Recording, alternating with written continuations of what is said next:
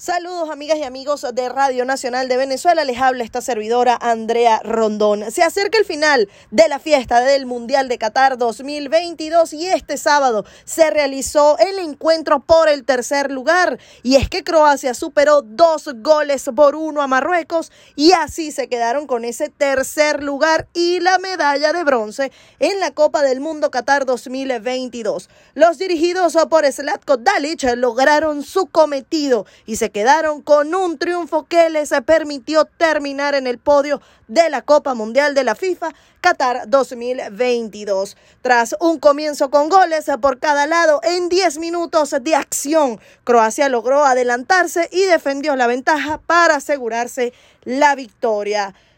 Josko Vardiol rompió la paridad de inmediato con un cabezazo tras una gran jugada preparada desde un tiro libre entre Luka Modric e Iván Perisic, pero la alegría duró muy poco porque en la respuesta a Kraftdari, también a la salida de un balón detenido, no perdonó ante la presencia de Dominik Livakovic para poner la igualdad. Con el paso de los minutos, los croatas fueron creciendo y tuvieron el segundo en los pies de Luka Modric, pero una tajada de Bono en dos tiempos lo impidió. El arquero marroquí poco después no pudo con un gran disparo a colocar desde la izquierda de Mislav Orsic, que pegó en el palo y entró. Ya en la segunda mitad la intensidad cesó por el lado del combinado europeo, que igual tuvo su oportunidad de liquidar la historia con un remate de Mateo Kovacic, que se fue muy cerca, pero los leones del Atlas nunca dejaron de buscarlo. De hecho, Yusef Nesiri lo tuvo por duplicado, pero con un remate a quemarropa que sacó Livakovic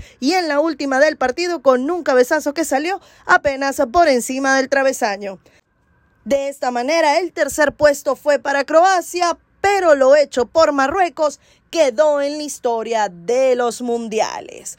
Este domingo a partir de las 11 de la mañana, hora de Venezuela, se va a estar realizando la gran final.